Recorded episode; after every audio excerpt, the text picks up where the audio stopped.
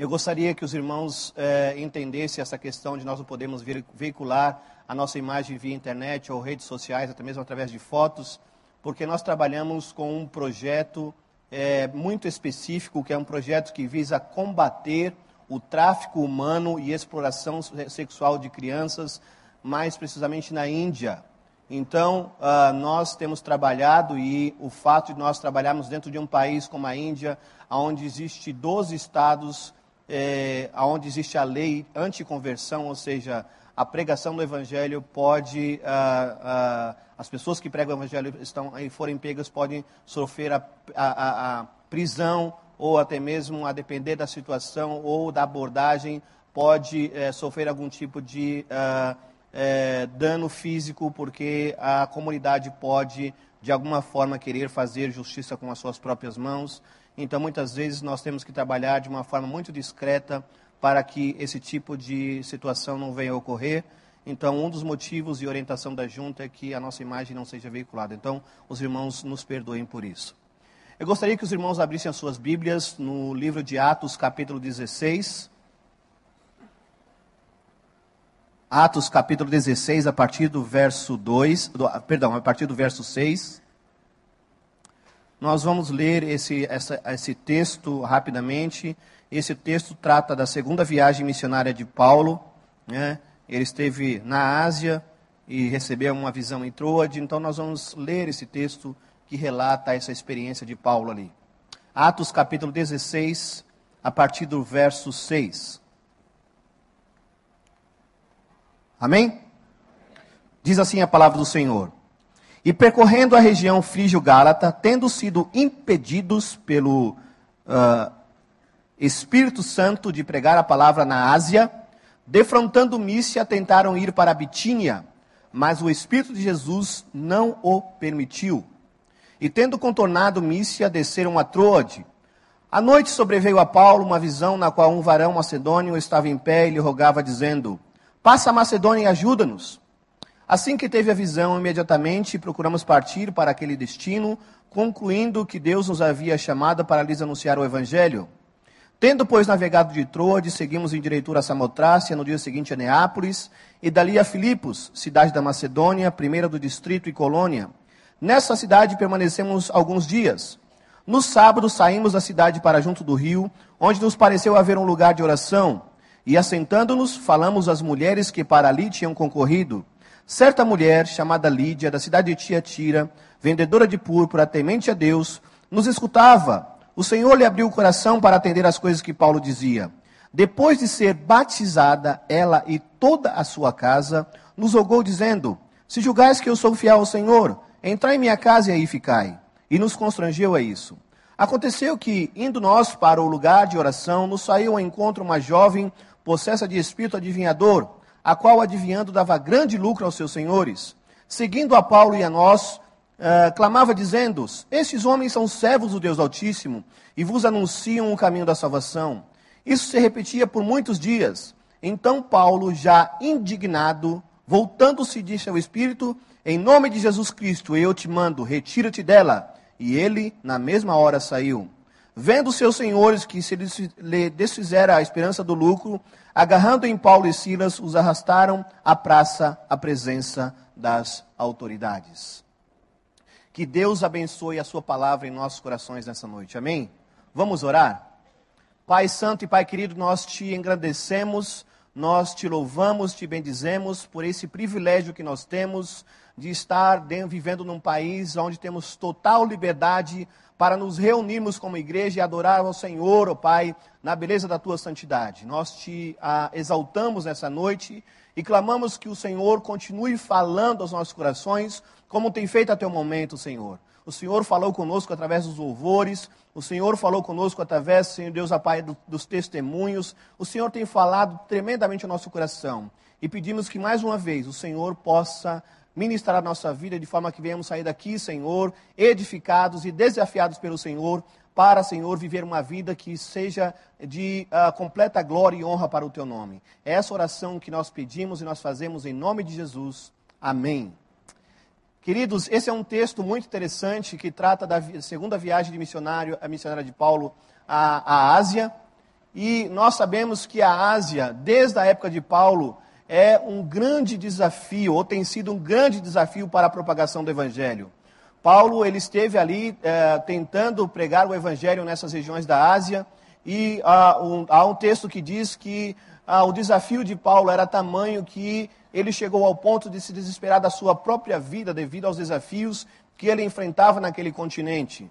É um continente onde abriga dois terços da população mundial, né? Os dois maiores países do mundo estão concentrados ali, que é a China e a Índia. Para os irmãos terem ideia do desafio, uh, somente na Índia nós temos aí 17 idiomas oficiais, nós temos aí um número muito grande de povos com as suas peculiaridades, com é, é, línguas, dialetos diferentes, e nós temos uh, um país onde existe aí vários uh, deuses sendo adorado, adorados, né, sendo uh, cultuados por, pelos povos ali na Índia. Então, a Índia tem sido um desafio tremendo para a propagação do Evangelho. Né? Como eu disse, existem estados onde existe a lei anticonversão e, além disso, a Índia é um país de cultura milenar, onde as pessoas vivem dentro de tradições e sistemas de castas aonde, de alguma forma, é, é, impede a penetração do Evangelho ou a aceitação de Jesus como único e suficiente Salvador. Nós sabemos que para o indiano é muito fácil aceitar uma nova religião ou um novo Deus, porque simplesmente vai fazer parte daquele uh, uh, grupo de deuses que ele já adora. Mas deixar todos os deuses e reconhecer a Jesus como o único e suficiente Salvador, aí estamos falando de uma outra coisa, aí já é uma outra história. Então, somente pela ação do Senhor, através do seu Santo Espírito, através da nossa vida como igreja, é que realidades como essa que nós enfrentamos na Índia pode ser mudado. Então, Paulo, ele está ali na Índia, é, tentando alcançar aqueles lugares, e o interessante é que a palavra de Deus diz que o Espírito de Deus, foi o próprio Espírito de Deus que o impediu de entrar em Bitínia e em Mícia. E é algo interessante porque nos faz pensar e fazer a seguinte pergunta: por quê? Não havia necessidade de se pregar o evangelho naqueles lugares? Certamente que sim. Por que, que Deus havia impedido Paulo de entrar em Mícia e em Bitínia? Qual era a razão? Será que não era a vontade de Deus? Será que Paulo havia se enganado a respeito de anunciar o evangelho entre os gentios? Não, certamente que não. Mas de alguma forma, o Espírito Santo de Deus havia o impedido de entrar ali. E é interessante nós notarmos que sempre quando nós vamos tomar decisões que são relevantes tanto para a nossa vida pessoal quanto para a nossa vida ministerial, nós temos que atentar para determinadas coisas. Há princípios a serem é, aplicados quando nós vamos, estamos, estamos prestes a tomar decisões relevantes para a nossa vida. E nós costumamos dizer que a primeira coisa que nós temos que avaliar quando vamos tomar decisões relevantes para a nossa vida é palavra de Deus. Temos palavra de Deus para uh, empreender ou realizar algo que venha redundar em glórias ao nosso Deus? Porque é a palavra de Deus quem vai nos sustentar quando a, a surgir os desafios e empecilhos que tentam de alguma forma uh, nos inibir ou uh, tentar fazer com que paremos de realizar aquilo que o Senhor nos, nos convidou a fazer. Então, a palavra de Deus é que vai trazer o alicerce, o fundamento, e quando surgir aquela dúvida, aquela famosa dúvida em nosso coração, será que eu ouvi a Deus direito? Será que realmente é a vontade de Deus? Será que, Deus, que eu não me enganei quando Deus me disse que eu deveria fazer isso? Certamente a palavra de Deus vai ser aquela que vai alicerçar o nosso pensamento e vai fundamentar a nossa decisão para que possamos continuar realizando aquilo independente dos desafios que enfrentaremos pela frente. Então, a segunda coisa que leva a nos pensar ou a avaliar quando estamos tomando decisões relevantes para a nossa vida e ministério é o seguinte: temos paz no coração? Será que uh, a, a palavra de Deus somada à paz no coração nos direciona, nos faz entender a vontade de Deus para a nossa vida. Então, muitas vezes nós temos a palavra de Deus, mas o nosso coração ainda está irrequieto, está perturbado e muitas vezes não conseguimos sentir a paz necessária para que possamos ter o completo entendimento de que Deus sim nos quer realizando aquilo que intentamos fazer. O terceiro fator que muitas vezes nós temos que avaliar ao tomarmos decisões relevantes é a questão do rumo das circunstâncias. Ou seja, como que as circunstâncias têm caminhado, elas têm cooperado para que eu tenha a convicção de que Deus me quer realizando aquilo que Ele me, me colocou no meu coração. Então, muitas vezes, o rumo das circunstâncias não estão favoráveis, ainda que tenhamos palavra de Deus e paz no coração. Então, quando essas, esses três princípios eles estão alinhados e eles estão em concordância, nós temos aí a plena convicção de que Deus sim nos quer realizando aquilo que Ele colocou em nosso coração. E rumo das circunstâncias é uma das coisas que nós avaliamos que muitas vezes determina o tempo né? Porque muitas vezes temos palavra de Deus, temos paz no coração, mas muitas vezes não é o tempo de Deus ainda de realizarmos aquilo. Ou seja, há determinadas coisas que necessitam ser trabalhadas em nossa vida, tanto interiormente como exteriormente, para que possamos realizar de forma eficaz e efetiva aquilo que Deus nos convidou a fazer.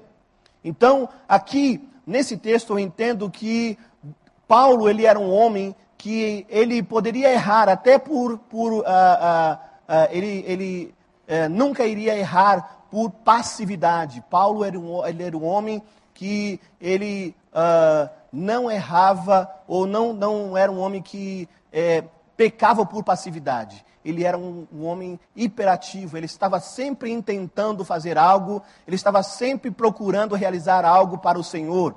E ele decidiu, porque ele entendia, é, através da palavra de Deus, e sentia ali a direção de Deus, é, que ele deveria ir para a Ásia, mas de alguma forma, penso eu, que o rumo das circunstâncias impediram Paulo de entrar naquele local, porque ele tinha algo, um plano diferente para Paulo e, seus, e os seus amigos ali. E foi então que ele recebeu essa visão: passa a Macedônia e nos ajuda. E Paulo, a palavra de Deus diz que ele imediatamente obedeceu aquela visão e foi para a Troade. Ele foi para a Macedônia. E é interessante avaliarmos também que em nossa vida, muitas vezes, nós uh, temos todo o intento de fazer a vontade de Deus, mas a obra de Deus não é feita na força do braço, ela é feita conduzida pelo Espírito Santo de Deus. E as coisas fluem, uh, mesmo passando por desafios, aquela convicção que só o Espírito de Deus pode trazer ao nosso coração é que vai nos fazer perseverar em momentos de dificuldade. Então Paulo ele tinha essa determinação de servir ao Senhor e quando ele entendeu claramente que aquela era a vontade de Deus, ele imediatamente partiu para aquela região. E ali chegando ele encontrou aquelas mulheres que estavam reunidas ao ar livre, porque naquela época o costume da religião muitas vezes é, era de que ah, para se ter uma sinagoga estabelecida era necessário ter pelo menos dez cabeças de famílias judaicas. E como não havia eh, essas famílias, possivelmente era, a razão pelo qual as pessoas se reuniam ao ar livre. E Paulo, ah, ao chegar naquele local, ele viu essas mulheres ali reunidas e ele viu aquilo como uma estratégia de Deus para alcançar aquela comunidade. Porque Paulo entendia algo muito interessante: a relevância da mulher na sociedade. Em toda e qualquer comunidade, sociedade, cidade, estado, país, aonde houver mulheres que são equilibradas, mulheres que são é, cheias do Espírito de Deus, você pode ter certeza que é uma cidade onde existe a presença de Deus e é uma cidade, é uma, uma cidade onde existe, as famílias desfrutam de um equilíbrio em todos os sentidos. Porque a mulher ela é a base e a estrutura de toda e qualquer sociedade.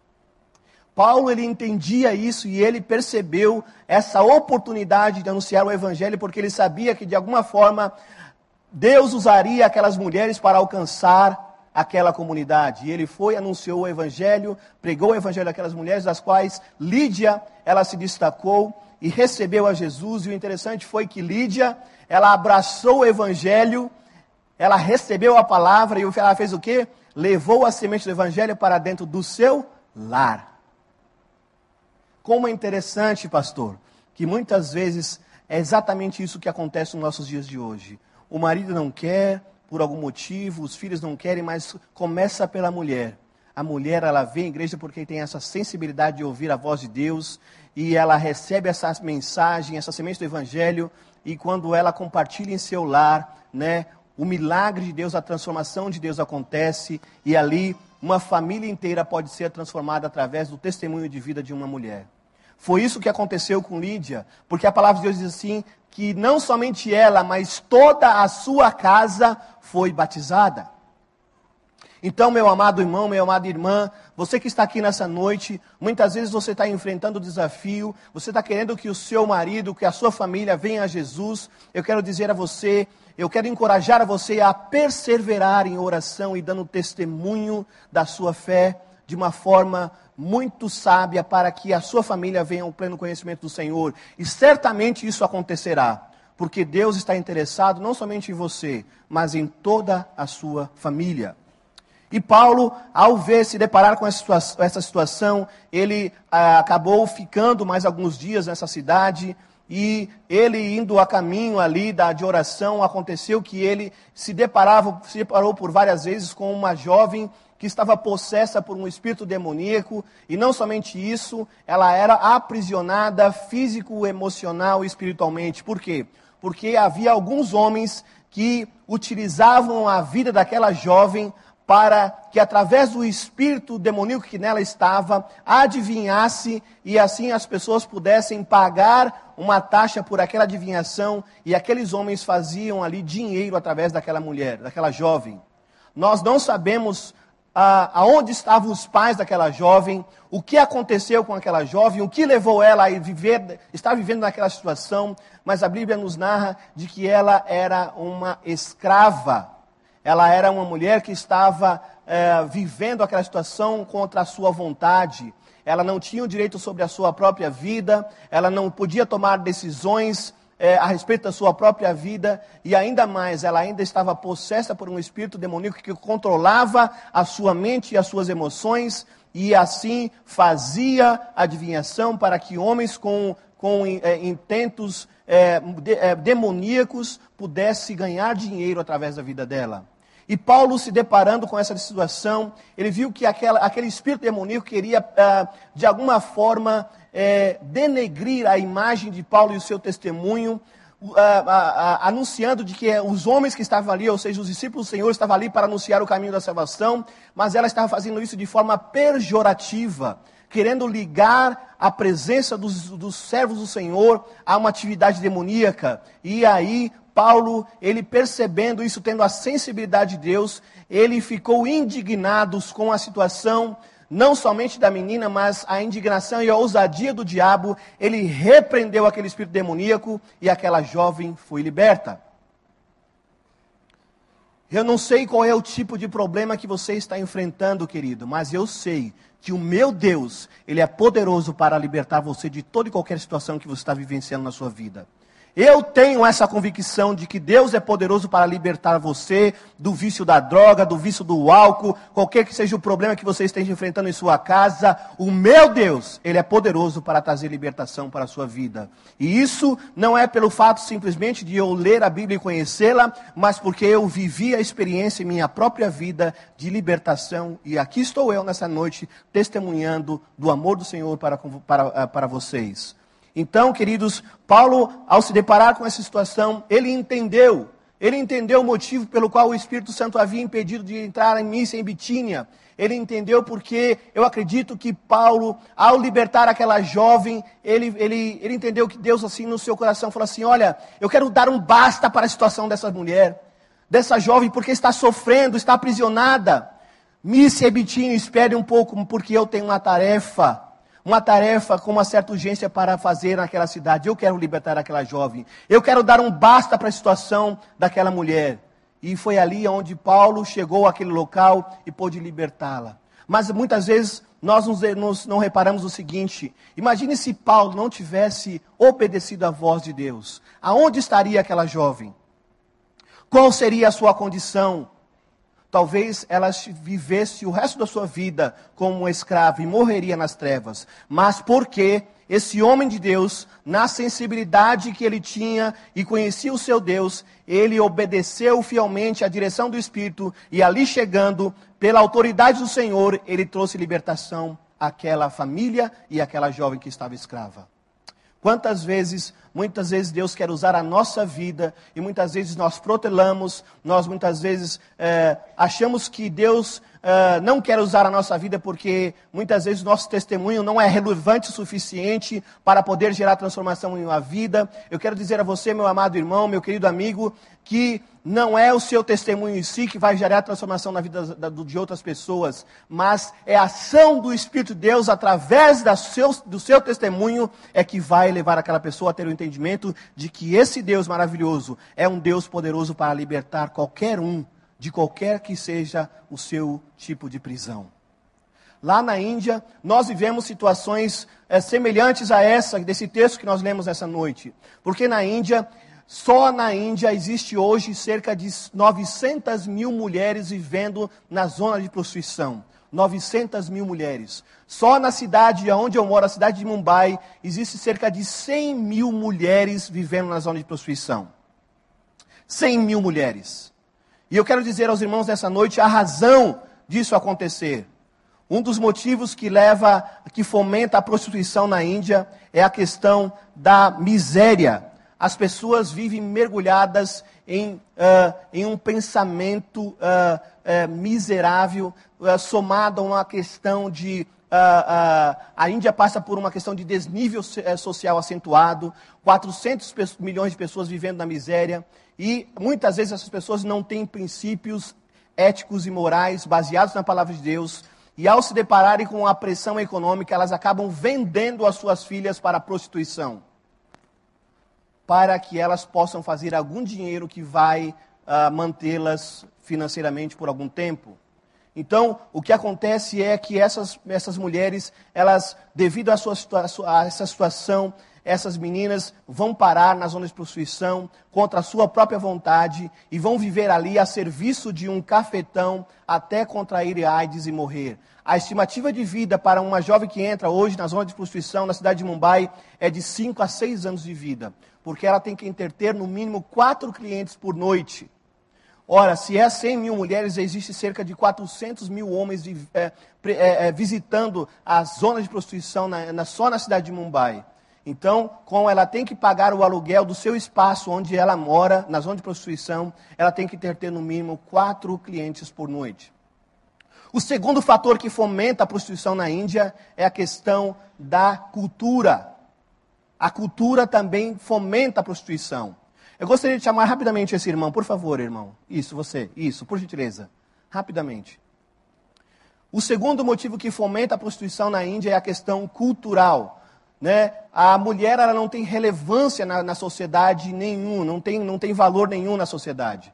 Então, uh, uh, quando uma pessoa, um jovem, está prestes a se casar. Qual é o seu nome? O Emiliano, ele tem cara de indiano. Então, vamos supor que o, Emiliano é um indiano, e aí os seus pais chegam para ele e dizem assim: Emiliano, chegou a hora de você se casar. Então, na Índia, culturalmente, o casamento não é por amor, o casamento é arranjado. Né? Então, são os pais que arranjam o casamento, que faz toda a tramitação e a negociação para que o seu filho venha se casar. Então, os pais de Emiliano chegam um dia para ele e falam assim: Emiliano, nós vamos te casar. Você vai conhecer a sua esposa nessa noite e já está tudo acertado. Ele não conhece a mulher e quando chega a sua mulher, chega juntamente com a família dela e traz às mãos de Emiliano o dote. E o dote é a Emiliana de uma família de classe média, então ele vai receber 4 quilos de ouro em média para se casar com aquela jovem. Então Emiliano, ele esfrega as suas mãos, ele, opa, eu tenho dinheiro agora, tenho uma pequena fortuna.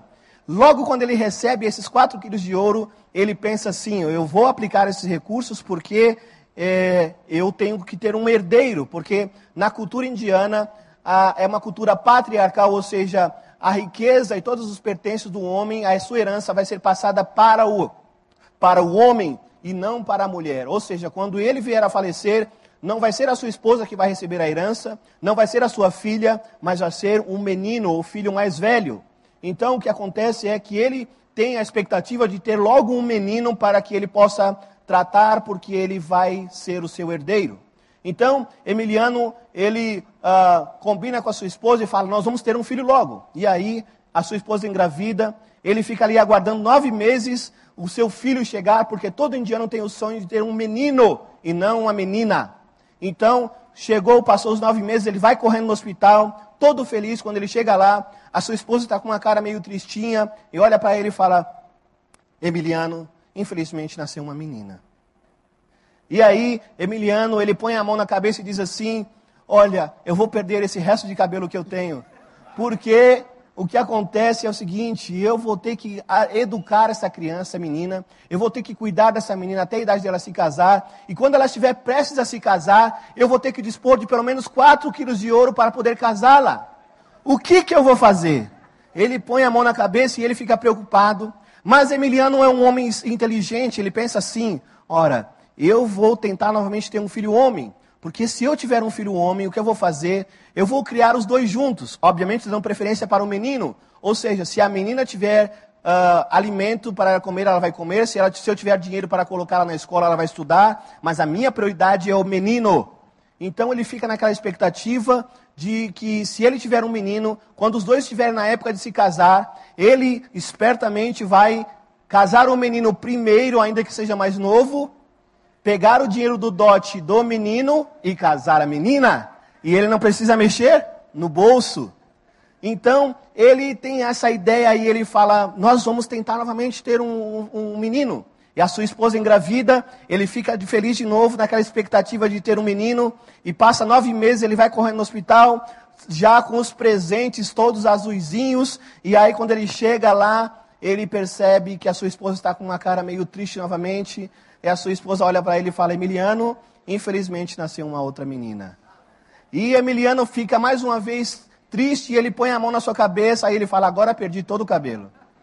Porque o que vai acontecer? Ele vai ter que educar as duas meninas, ele vai ter que alimentar as duas meninas, e quando chegar na idade de se casar, de se casarem, em vez de ele agora dispor de 4 quilos de ouro, ele vai ter que dispor de 8 quilos de ouro. Da onde ele vai arranjar isso?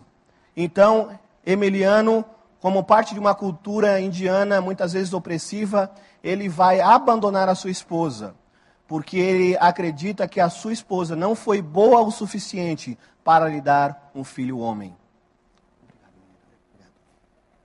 Então o que acontece ali na Índia é que aquela jovem, aquela jovem com duas meninas se vê numa situação terrível. Ela não pode voltar atrás para, seus lar, para o seu lar, porque os seus pais não vão receber ela de volta. Os seus pais pensam assim: eu uh, eduquei essa menina, eu dei a ela alimentação e eu paguei o dote, guardei dinheiro durante toda a nossa vida para dar o dote para ela para se casar. Se o casamento dela não deu certo, não é mais problema nosso. Ela tem que se virar.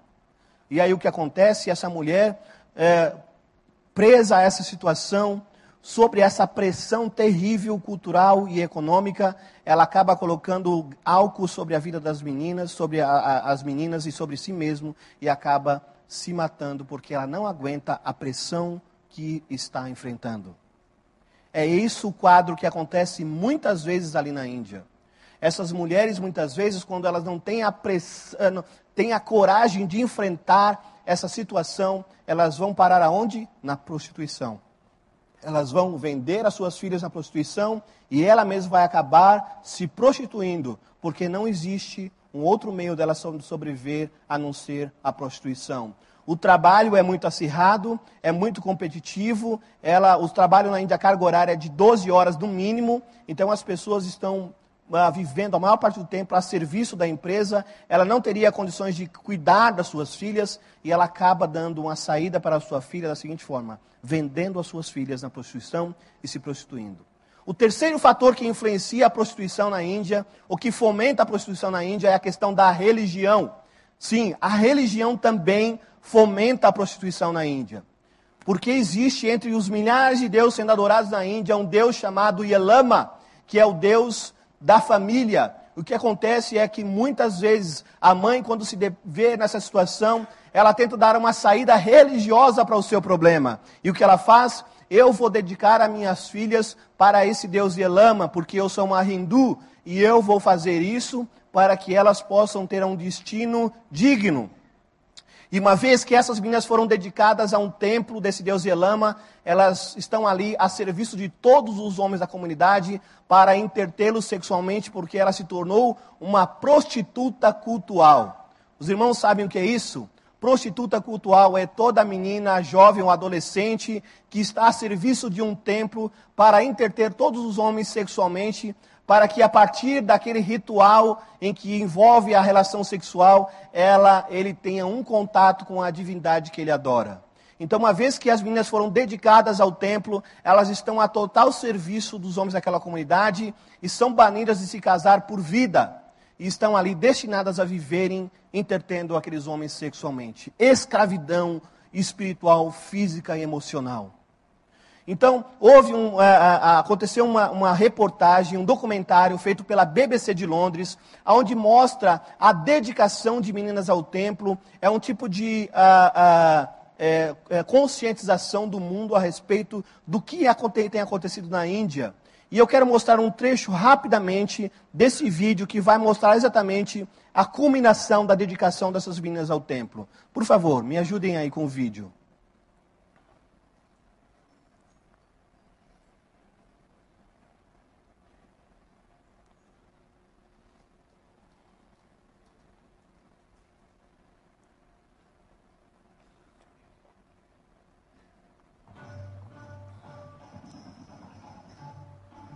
O termo utilizado aí é Devadasi, né, o sistema onde dedica crianças ao templo é considerado Devadasi. Dev significa Deus, Dasi significa, eh, significa escrava ou serva. Então, Devdasi significa escrava de Deus ou serva de Deus.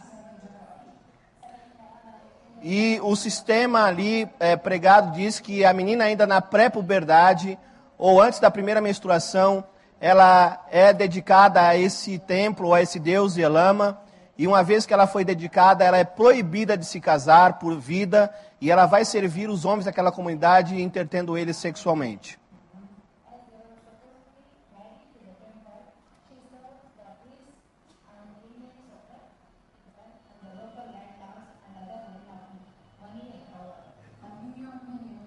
E a jornalista pergunta para ela: Você acha que esse sistema de dedicação já parou?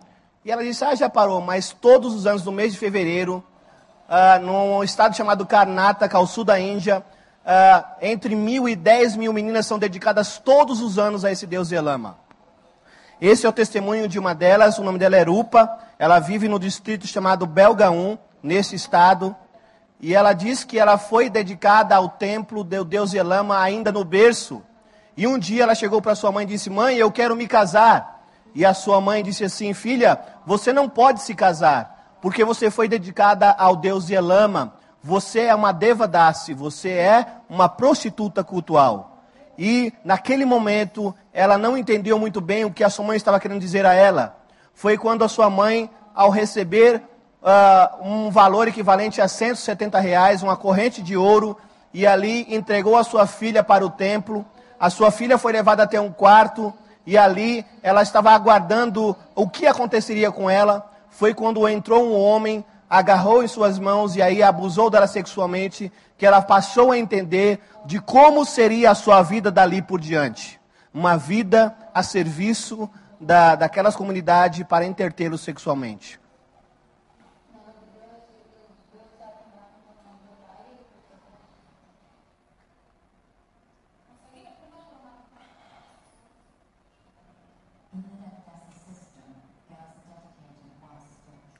Então, no sistema Devadasi, são a maioria de crianças dedicadas, elas vêm de, da casta mais baixa do sistema de casta, que são os Dalits, né? E uh, quando é colocado esse colar no pescoço da, da, da, menina, ali a culminação da dedicação, ali não há retorno, ela se tornou uma Devadasi, uma escrava de Deus.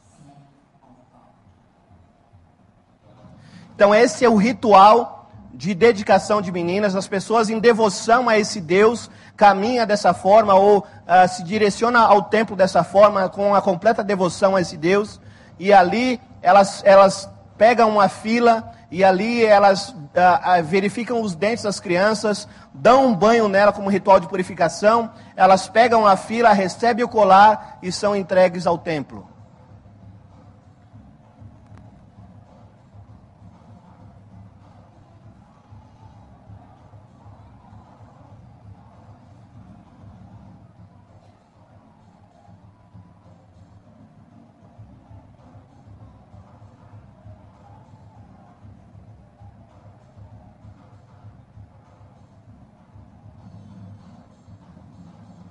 Aí está, estão verificando os, os dentes dela, estão lavando, e aí elas vão pegar a filha e aí entregar a, a, a filha ao, ao templo.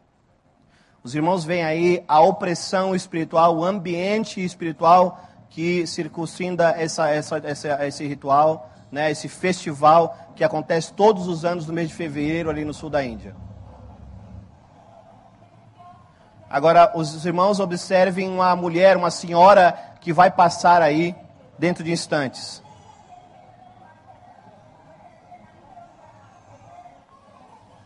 Essa mulher aí com esse cabelo todo enrolado e emaranhado. Essa mulher é a sacerdotisa do templo. Ela é a mulher que uh, tem a autoridade espiritual delegada pelo templo, pela divindade, para dedicar meninas ao templo. Ou seja, esse cabelo emaranhado aí é o cabelo que representa ela como autoridade para dedicar meninas ao templo. Ou seja, quando as mães elas estão ali Uh, em dúvida se dedica ou não as suas filhas ao templo, essa mulher é que vai dar o aval, a orientação para que essas mulheres dediquem ou não as suas filhas ao templo. Então ela vai dizer: dedique agora, ou não dedique agora, espere mais um pouco, ou faça isso, faça aquilo. E aquilo que essa mulher disser vai ser tido como verdade, e essas mulheres vão fazer exatamente como essa sacerdotisa está dizendo. Então, é, esses ativistas aí, essas mulheres ativistas, estão no intuito de erradicar o sistema de dedicação de crianças ao templo, e elas tentam persuadir essa mulher a deixar que o seu cabelo seja cortado para que ela venha parar com a dedicação de crianças ao templo. E ela fica ali discutindo naquela questão de deixa ou não deixa cortar o cabelo, né? E as outras contam o testemunho que já deixaram é, cortar o cabelo e pararam com a dedicação e depois de tanta persuasão, né, os irmãos vão ver aí a tesoura na mão da senhora. Não tem jeito, ela tem que sentar no chão e essas mulheres vão cortar o cabelo dela para impedir que ela tenha autoridade para dedicar essas crianças ao templo. Aí está.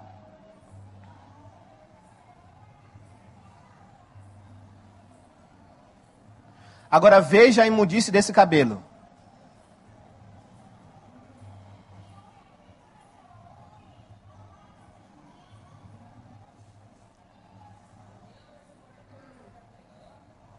Aí está.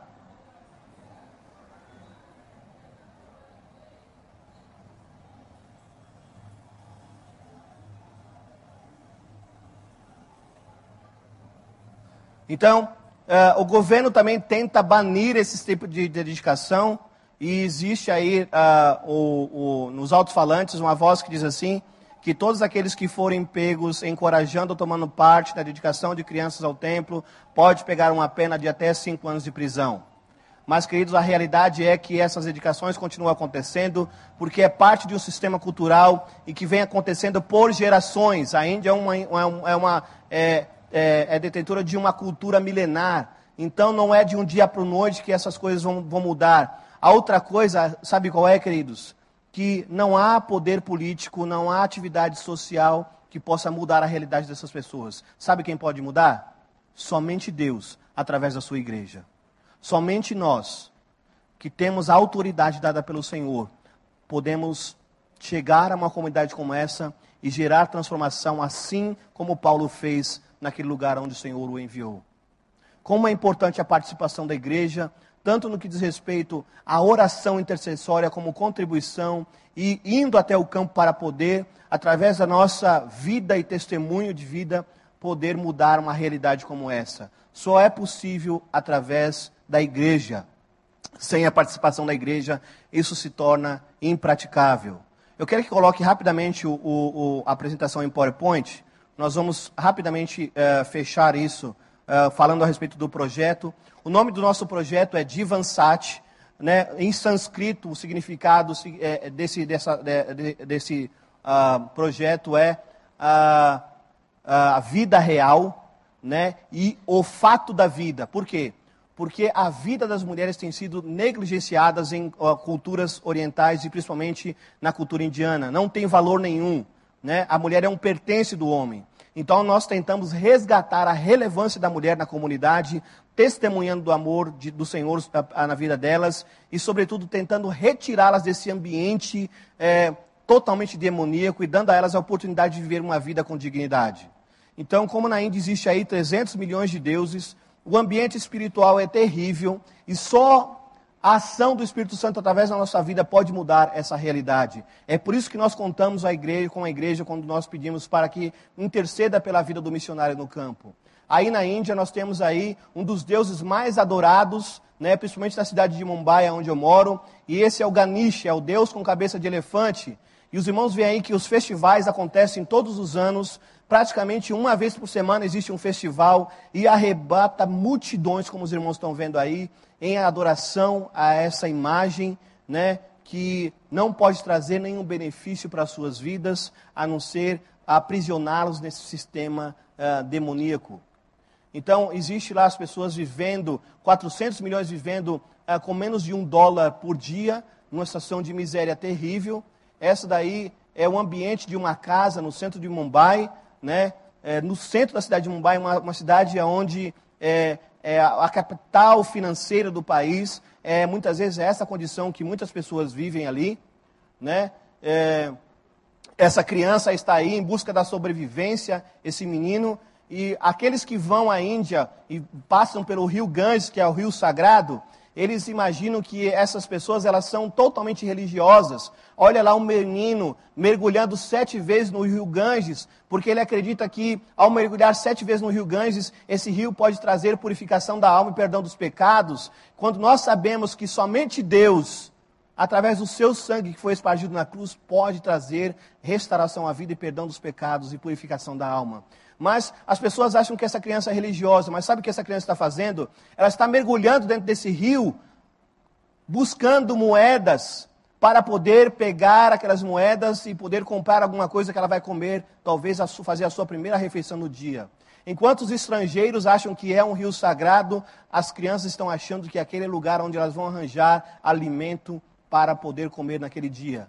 Alguns atores de Hollywood estiveram se banhando nesse rio, atores e uh, artistas brasileiros estiveram também mergulhando nesse rio, acreditando que esse rio pode trazer algum tipo de purificação.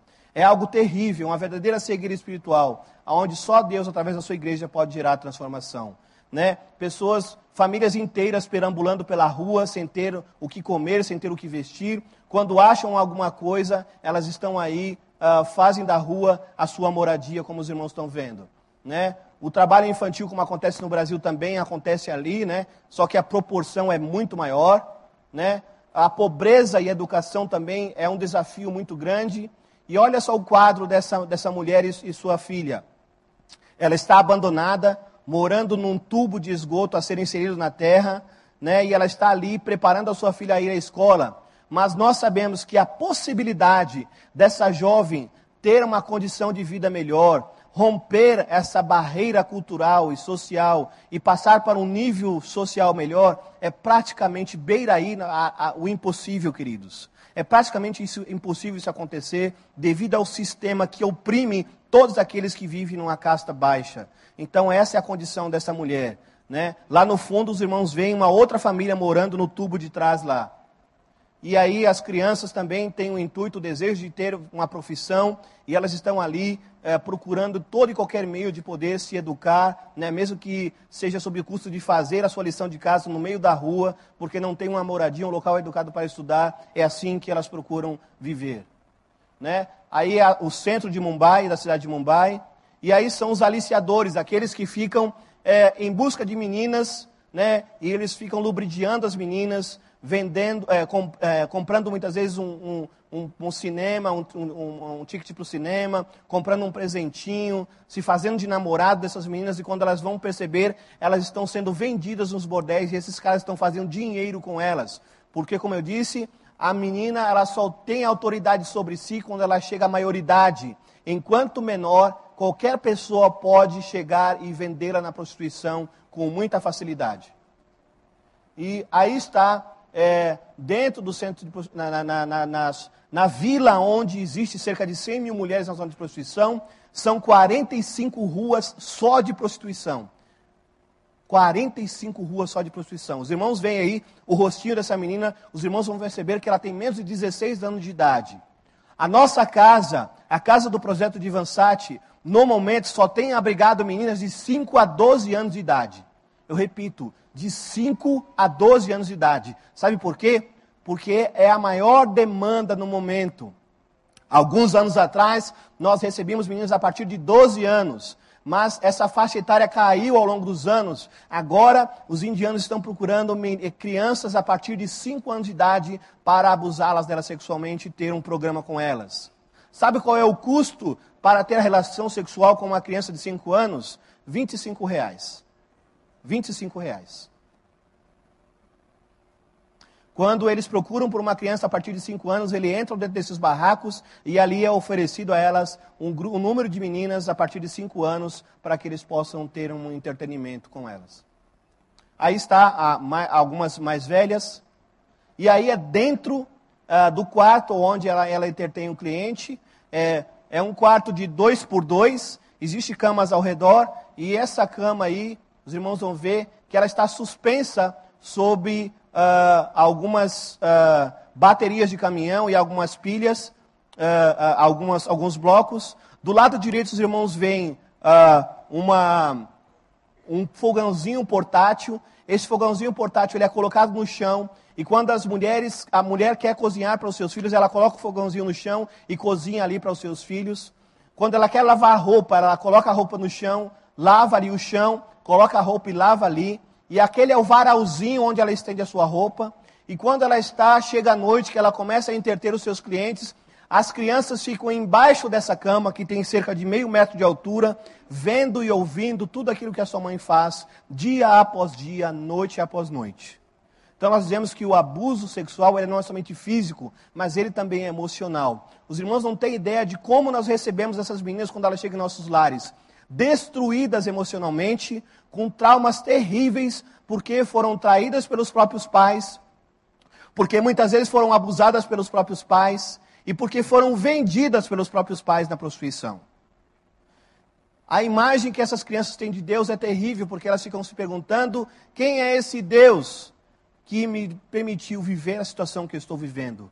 Mas isso, queridos, é uma visão equivocada desse Deus que nós conhecemos. Porque o Deus que eu conheço, que você conhece, é um Deus que nos ama de forma incondicional e a ponto de fazer o que for necessário, mover céus e terras, para que a gente possa viver uma vida com dignidade. O nosso Deus é um Deus de santidade e nunca vai permitir que os seus filhos sejam submetidos a situações como essa. Essa é um tipo de adoração falsa a esses deuses que só oprimem a vida dessas pessoas. Sabe por quê? A palavra de Deus diz assim que o diabo, ele vem senão para matar, roubar e destruir. A segunda parte do versículo diz assim: "Mas eu vim para dar vida e não somente dar uma vida, mas uma vida em abundância. E essa vida abundante que Ele quer proporcionar para cada um de nós, inclusive para os indianos. Mas onde estará a igreja? Ou onde estariam essas pessoas se a igreja não se envolvesse diretamente para mudar essa realidade em que elas enfrentam? Ali está o escritório do nosso projeto, é o escritório do projeto de Ivansat, pelas lutas de missões mundiais. Né? A sua oferta missionária vai para aí também. Esse escritório foi montado porque você contribuiu, porque você se envolveu. Esse aí é o mapeamento das 45 ruas, onde existe cerca de 100 mil mulheres. Aí está é, a, a, a, o dormitório né, da, das meninas. Não, perdão, eu, eu aqui não enxerguei direito. Aí está a casa, é, da, a nossa casa. Né? Aí está uh, a sala onde elas ficam ali assistindo televisão, tem um momento de entretenimento. Aí está o dormitório, né? A, a primeira parte do dormitório, aqui a segunda parte do dormitório. E aí os irmãos veem que no dormitório nós tiramos essa foto para mostrar aos irmãos que uma delas está dormindo na cama e a outra no chão. E isso é parte do hábito dessa menina de sempre ter dormido no chão. Quando ela chega em nossas casas, ela ainda continua fazendo isso, porque é, elas têm que passar por um processo de restauração. Elas chegam ali ainda muito é, é, a, a, a, cismadas, não confiam na figura do homem. Então nós temos que chegar com muita cautela. E à medida que ela vai vendo que ela está tendo um ambiente seguro, em que ela está tendo uma alimentação diária, e ali nós começamos o processo de discipular dessas meninas, ensinamos elas a usar o banheiro, o vaso sanitário, porque nunca usaram o vaso sanitário antes, ensinamos elas a escovar os dentes, a tomar o banho de forma adequada, e aí nós vamos tirar todos os piores da cabeça, vamos expulsar o demônio, e aí o que acontece, paulatinamente, nós vamos fazer um trabalho de discipulado.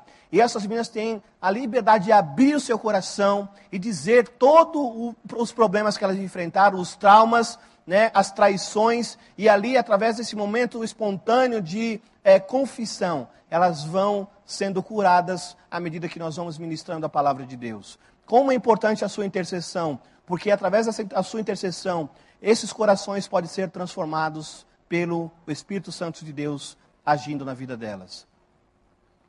Aí estão elas, né, algumas das nossas princesas, Aí estão elas, as 13 meninas que no momento nós estamos abrigando, a partir de 5 anos de idade.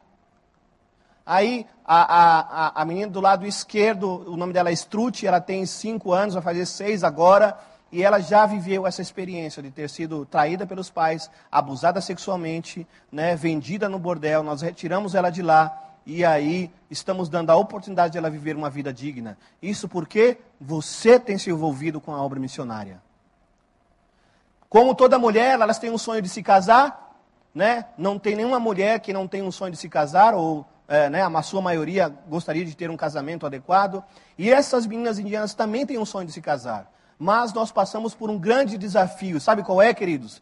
Que a cultura indiana é altamente preconceituosa. Eles ficam assim: eu criei o meu filho até agora para entregá-lo ah, para uma menina que não tem família, não tem os pais para representá-la, que teve uma experiência sexual de prostituição, de forma nenhuma. Meu filho não.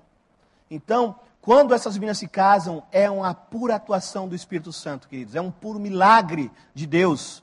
Porque só Deus para trazer um homem que vá amá-la, respeitá-la e cuidar dela como ela deve ser cuidada. Só Deus para fazer isso. E nós tivemos já casos de sucesso em que algumas delas já se casaram. Isso é uma testificação de como Deus quer usar a vida da igreja para gerar transformação na vida dessas meninas. Aí está fazendo alimentação, fazem quatro refeições diárias, né? Porque a igreja tem se investido nessa obra, né? Aí estão fazendo uma dramatização na igreja, o nascimento de Jesus, estão se envolvendo, elas têm devocional, devocionais todos os dias, fazem estudo bíblico toda semana, Toda semana elas estão ali intercedendo pela igreja que tem orado e contribuído para que elas possam ter essa oportunidade de viver de forma digna. Aí estão cantando no coral da igreja, ali estão tendo um momento de diversão, de descontração. E aí estão orando, né? Como eu disse, elas têm um monte de intercessão e elas intercedem pela igreja brasileira, as igrejas da, da, da Convenção Batista Brasileira que têm investido nessa obra, elas são ensinadas a estar intercedendo todos os dias pela vida de vocês, queridos aí estão agradecendo ao Senhor por esse privilégio de ter tido a sua vida transformada, e aí estão agradecendo ao Brasil por ter tido a oportunidade de ter a sua vida transformada através da igreja brasileira. O nosso desafio para esse ano, ao retornar do dia 7 de maio, eu tenho um desafio tremendo, porque eu quero, o nosso desejo, na verdade, é abrigar mais 20 meninas que estão na lista de espera, mais 20 meninas. Este ano nós queremos ter mais 20 meninas sendo abrigadas ali. Queridos, para abrir uma casa, nós temos que alugar uma, uma, uma casa de no mínimo três quartos, comprar todos os móveis daquela casa, preparar os obreiros para receber essas 20 meninas. Cada casa, para nós montarmos, tem um custo de 12 a 15 mil reais. De 12 a 15 mil reais para abrir uma casa. E a manutenção mensal dessas meninas, alimentação, a vestimenta, assistência médica, dentária, a matrícula escolar, material escolar, tudo aquilo que elas precisam, tem um custo de 300 dólares mensais. Parece um desafio enorme, mas se cada um de nós pudesse se envolver com o mínimo possível, certamente nós teremos esses desafios sendo cobertos. Então, eu quero, né, eu sei que essa igreja já se envolve com a obra missionária, já adotou o nosso projeto, mas eu gostaria de alguma forma convidar aos irmãos a participar comigo desse novo desafio. Seria maravilhoso saber que os irmãos estão mais conscientes daquilo que nós estamos realizando ali no campo missionário, estão se envolvendo mais nesse desafio que nós temos para esse momento. Então, a minha oração, o meu desejo é que de alguma forma vocês possam nos ajudar nesse processo. Eu quero rapidamente dar uma palavra para você que veio, que, não, que chegou nessa noite, que está aqui pela primeira vez e não conheceu o Senhor Jesus Cristo ainda. Eu quero dizer para você, querido, você viu essa realidade. Nós estamos lá fora fazendo esse trabalho de divulgação da palavra de Deus desse Deus que pode resgatar e transformar a vida de qualquer pessoa. Por que com você seria diferente? Por que com você seria diferente? Você acha que Deus ama alguém mais do que ama você? Certamente que não. Deus ama, nos ama de forma incondicional, independente do contexto de vida que você veio, do contexto de país que você veio, de cultura, Ele está disposto a abraçá-lo e recebê-lo como filho né? E a dar a você toda a condição para que você possa viver uma vida e testificar do seu amor. Então eu gostaria de convidar você nessa noite. Eu não sei como você entrou nessa noite aqui, mas se você ainda não fez a decisão ao lado de Jesus, eu quero convidar você a fazer nessa noite. Você que está aí uh, vendo essas imagens e se viu que Deus ele é poderoso para transformar a sua vida. Eu gostaria que você fizesse simplesmente um sinal para mim e falasse assim: olha, esse sinal vai simbolizar de que você também quer receber esse Deus maravilhoso. Eu gostaria simplesmente que você levantasse a sua mão e eu gostaria de conhecê-lo em nome de Jesus. Há alguém nessa noite que gostaria de fazer essa decisão ao lado de Jesus? Levante somente a sua mão. Eu não vou demorar porque uh, é, nós estamos já terminando, nosso tempo já estourou. Há alguém nessa noite?